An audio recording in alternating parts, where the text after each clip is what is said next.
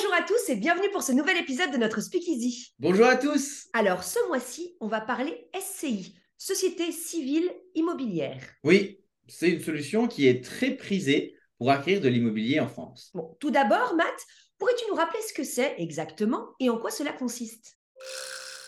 Oui, bien sûr, Charlotte. Une société civile immobilière, une SCI, c'est une forme de société utilisée principalement pour la gestion et la détention d'un patrimoine immobilier. Elle permet à plusieurs personnes, appelées associées, de regrouper leurs ressources financières pour acquérir et gérer des biens immobiliers. Est-ce que la SCI est une bonne solution pour défiscaliser les revenus locatifs? Très bonne question. Euh, il est vrai que les revenus fonciers sont des revenus très lourdement taxés avec les prélèvements sociaux et la TMI, taux marginal d'imposition. Alors, est-ce que la SCI permet de réduire cette fiscalité? En fait, ce sont les charges qui permettent de réduire l'impôt sur les revenus locatifs, notamment euh, les travaux. Mais les règles de déduction sont les mêmes que l'on soit au sein d'une SCI ou en direct, non propre.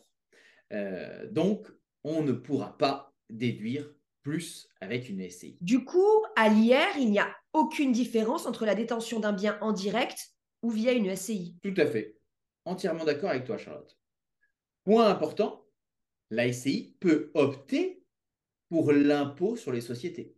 Dans ce cas, les revenus ne sont plus soumis à l'impôt sur le revenu, mais à l'impôt sur les sociétés au taux de 25%. Et quel est l'intérêt? Dans ce cas, il est possible d'amortir un pourcentage du bien chaque année pour réduire la base imposable au sein de la SCI. Ok, je comprends. Néanmoins, euh, l'obtention du crédit afin d'acquérir le bien en question est plus compliquée euh, lorsque l'on crée une SCI que lorsque l'on acquiert le bien directement en nom propre. Hein, c'est bien ça? Oui, on est d'accord.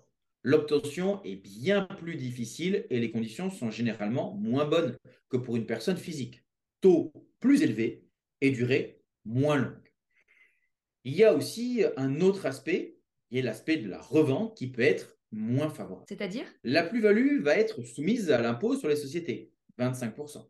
Et tous les amortissements qu'on a déduits vont être réintégrés à la plus-value et taxé à 25%. Ah oui, bah, c'est important de prendre en compte ce point dans notre choix, oui. C'est ça. D'autant plus que si on veut percevoir à titre personnel les fruits de cette session, la SCI devra alors les distribuer. Et ça aussi, ça a un coût. Lequel? Il y a une fiscalité de 30-34% suivant euh, si l'on dépasse certains seuils. Ah oui, quand même. Effectivement, la SCI est souvent utilisée d'office sans même s'assurer que cela est utile à la situation on s'aperçoit avec ce que nous venons de voir que euh, ça peut être un très bon outil, comme une solution réductrice, si elle ne convient pas aux objectifs. Donc, attention, la SCI, c'est pas systématique. Ok, merci pour cette mise en garde. Mais si l'objectif, c'est de faciliter la transmission, la SCI est un bon outil, non?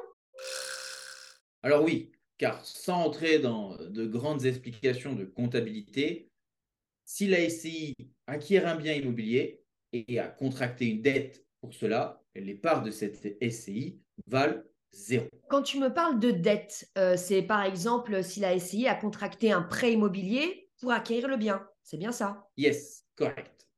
Il est donc possible de transmettre ces parts à un coût faible car on déduit le coût du prêt de la valeur de ces parts.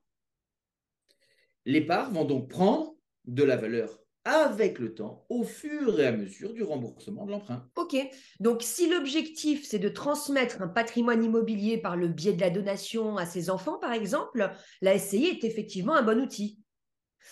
Ok, et donc euh, pour conclure, Matt, SCI, hors note SCI Eh bien, tout dépend de la situation et des objectifs. Ben, comme tu dis, hein, c'est comme les antibiotiques, c'est pas automatique.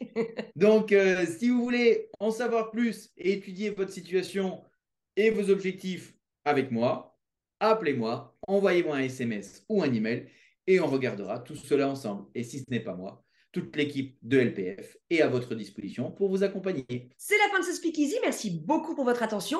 On espère que ça vous a plu. Si c'est le cas, n'hésitez pas à liker, partagez la vidéo et appelez Matt. On se retrouve le mois prochain pour un nouvel épisode. Et d'ici là, Restez au contact de vos rêves.